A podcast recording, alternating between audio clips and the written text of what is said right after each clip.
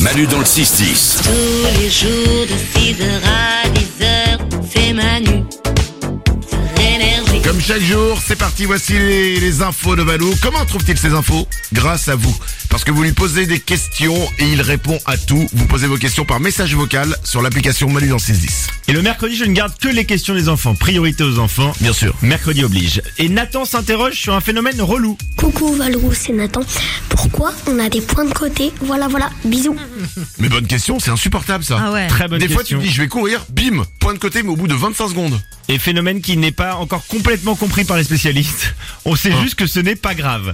Euh, donc l'hypothèse la plus répandue dans le milieu médical, c'est que c'est une, une légère irritation du péritoine pariétal. Hmm péritoine pariétal, Manu, qui Bien est- sûr, le péritoine pariétal qui se trouve au niveau de la euh, sakemadi.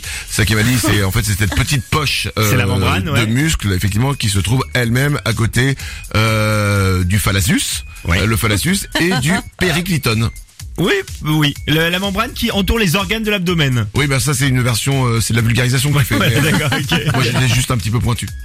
Et, euh, et pour euh, éviter le point de côté, faut boire beaucoup et faut respirer profondément pendant l'effort. Et un autre truc, je ne sais pas pourquoi, mais il faut pas courir sur du bitume.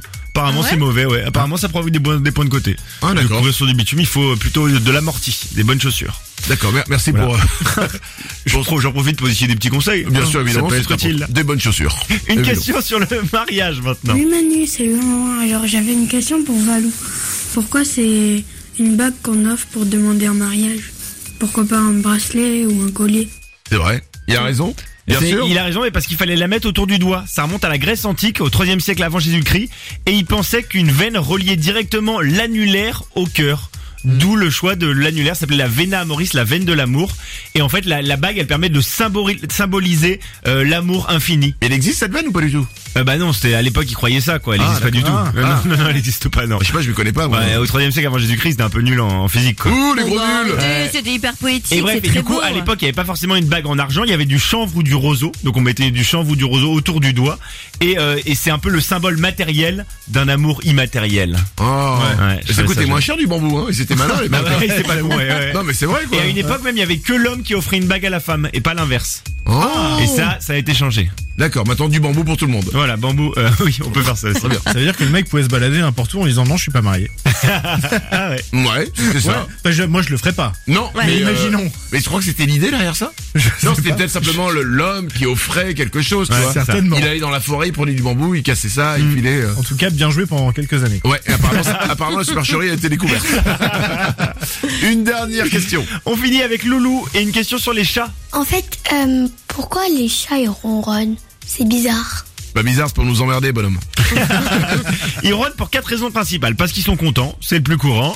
Euh, pour se calmer, ils ronronnent pour s'auto-calmer avec les ronronnements. Le ronronnement aide à la guérison. Les, les chats, par exemple, guérissent plus vite que les chiens.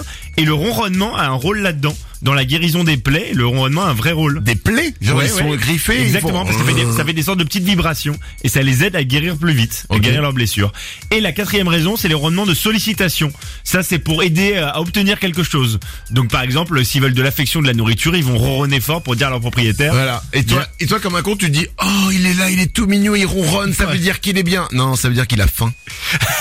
comme tout ce qu'il fait, et qui- dès qu'il s'approche de toi, c'est qu'il a faim. Bah mais alors là, tu vois, tes mauvaises langues, ça a des effets bénéfiques sur l'humain, les ronronnements.